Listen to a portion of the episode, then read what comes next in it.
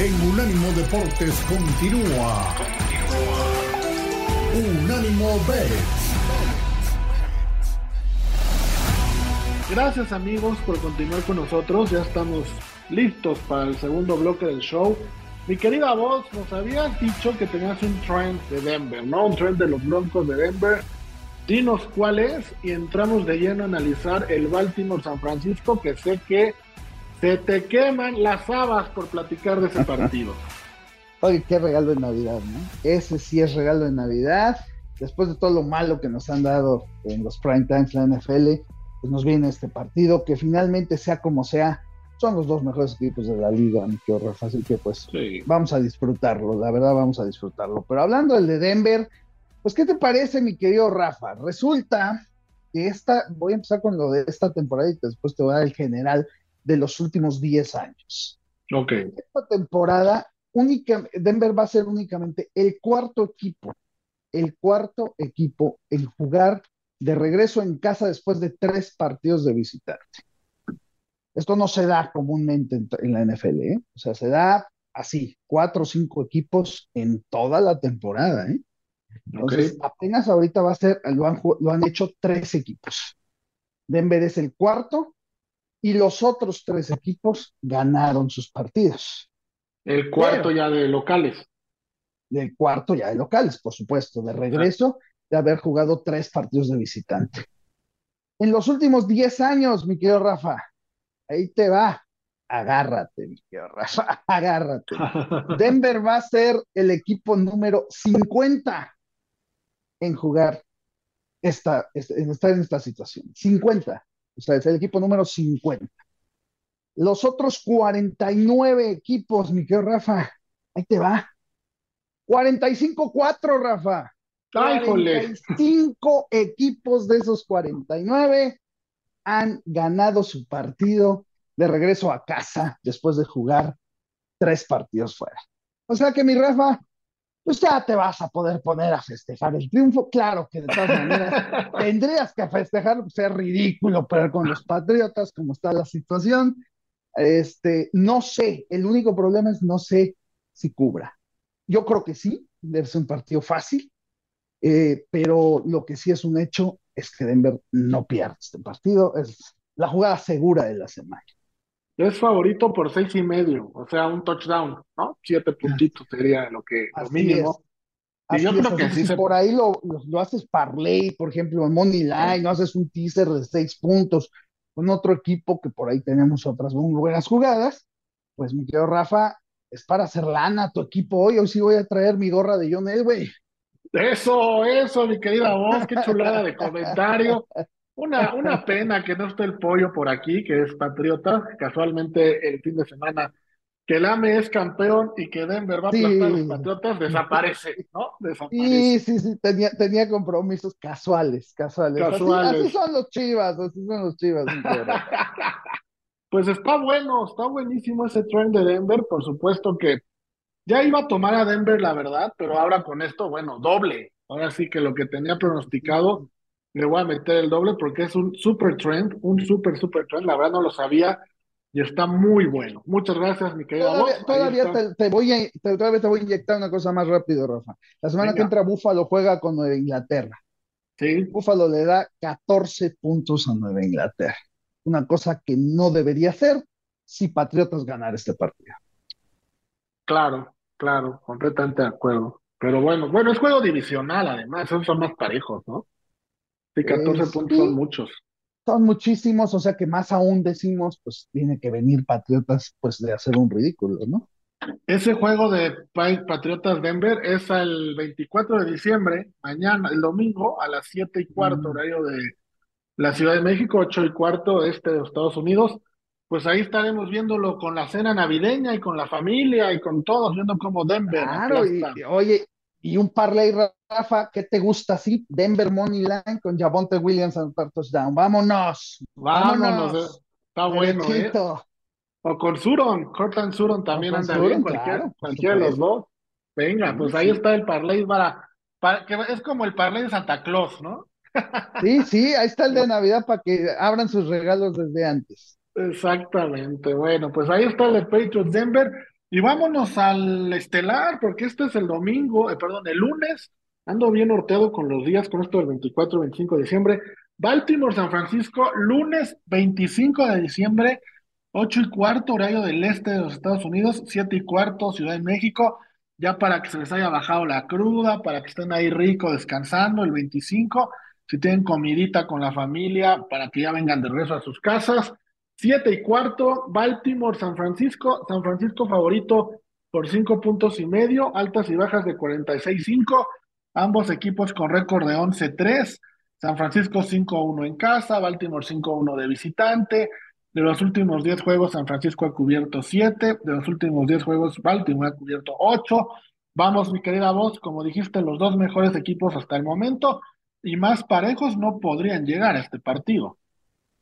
Tú has dicho la clave para saber qué vamos a jugar en este partido, mi querido Rafa. Quiero recordarles, y lo vuelvo a decir siempre, el corazón nunca se debe poner en las apuestas.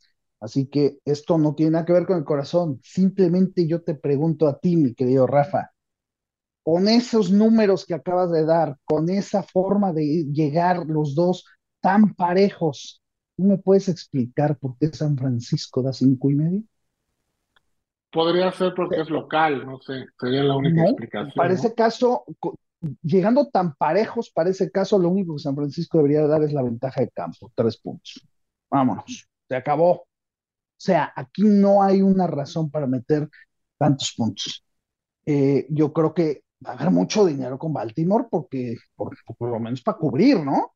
Tal vez Sí, decir no ganar, no le van a meter tal vez money line, va a haber muchos que le jueguen money line, pero yo creo que este partido es de San Francisco, Rafa, y te voy a decir por qué, además. San Francisco ha apaleado a los equipos que se supone son los mejores con los que ha jugado, a Dallas, a Filadelfia, los ha apaleado, ¿no? sí, sí, sí. Entonces, eh, me duele mucho eso, ya lo hemos platicado anteriormente, me duele mucho y me preocupa, sinceramente, pero entre que me preocupa y ya me preocuparé en la final de conferencia, pues de entrada vamos a seguir con el trend. San Francisco gana y cubre, mi querido Rafa. Pues sí, no veo por qué no, no veo por qué no seguir con el trend, como bien dices. También está en juego, bueno, no sé si está en juego, no sé tú cómo lo veas, el MVP, porque Lamar Jackson contra Brock Purdy, dos de los que están en, en la conversación, Dak Prescott es otro, pero el ganador podría salir muy bien librado, ¿no? Y el perdedor podría bajar un poquito sus momios en cuanto a MVP, entonces también está en juego eso. Creo que Brock Purdy va un, par de pasos adelante de Lamar Jackson, con el trend que dices, con los cinco puntos y medio, vamos, podría ser una noche redonda para San Francisco. Sí, mi Rafa, pero si fuéramos justos, si fuéramos realmente justos, no puede haber otro MVP que McCaffrey, ¿no? O sea, es el mejor jugador del NFL, el más dominante en sus momentos. Sin embargo, yo te voy a decir algo, Rafa, por favor, por lo que más quieras, que ninguno de los dos sea el MVP. Sabes por Sí, qué, por la maldición, ¿no? Así yo, es, el acabas de MVP no gana el Super Bowl, Rafa. Acabas de tocar un tema súper, súper bueno. Yo también a McCaffrey o al mismo Tyreek Hill en Miami los pondría como candidatos arriba de ciertos corebacks. Pero pareciera que la NFL le da siempre el MVP a, a un coreback. O sea, no, no hace 16 años, Ad- Adrian Peterson de Minnesota fue el último jugador no coreback que ganó el MVP. O sea, como que tienes que ser coreback para NFL para ser MVP a fuerza. Pero fíjate una cosa, Rafa, sí tienes toda la razón. Pero dime, en esos 16 años o el tiempo que tú quieras, ¿cuándo había habido un jugador de verdad tan superior en la liga a los demás como McCaffrey? O sea, la verdad, acuérdate bien. O sea, un jugador tan dominante, que anote la cantidad de touchdowns, que tenga la cantidad de yardas que tiene este hombre.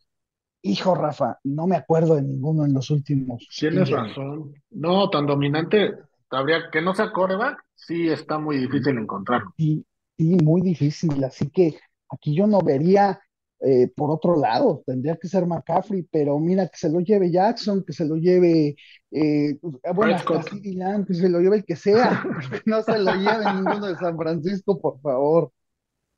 Pues mira, podría ser que se lo lleve Prescott, así los de Dallas ya se quedan calmados con algo y ya San Francisco tiene el camino libre de Sí, pues maldiciones y de son, trucos. son, son fans tipo Cruz Azul, ¿no? Con un campeonato cada 20 años son felices.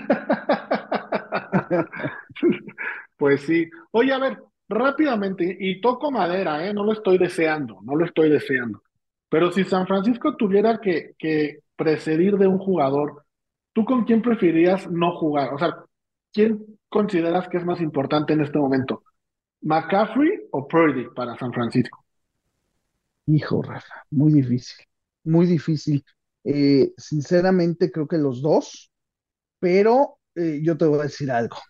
Eh, Darnold, Darnold, desgraciadamente, no es un coreback que, que tenga ni, ni cercanas las, las habilidades de Purdy, pero con un McCaffrey, de la manera en la que corre, pues a lo mejor en un momento sí puedes prescindir un poquito de un excelente coreback, no decir que tengas uno malísimo, pero sí un excelente coreback y darle la bola a McCaffrey todo el día. Pues, sí, habría, dentro del escenario que no queremos que pase, tendría más probabilidades, ¿no? De ganar así. E, exactamente, eso es lo que, lo que yo, yo pienso, ¿no? O sea, yo creo que ahorita sí, eh, McCaffrey es un pilar completamente. Purdy, excelente, maravilloso, pero acuérdate también que Purdy tiene dos receptores que, bueno, Divo, Samuel y, y Ayuk son una verdadera maravilla.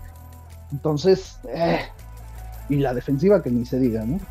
Pues Pero sí. Mira, sí, rápido para poner en contexto, antes de irnos a la pausa, Brock Purdy es el favorito para el MVP en menos 209, Lamar Jackson segundo más 460, Dak Prescott tercero más 800, y luego ya está Christian McCaffrey en más 900 en cuarto lugar. Entonces, bueno, pues ahí están, aunque Purdy parece que se lo va a llevar de calle. Vamos a una pausa y regresamos para platicar de fútbol.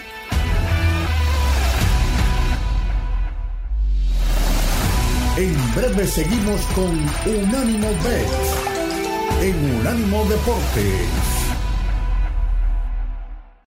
Unánimo, una plataforma que exalta la fusión del deporte y la cultura latina, una manera diferente de vivir tu pasión.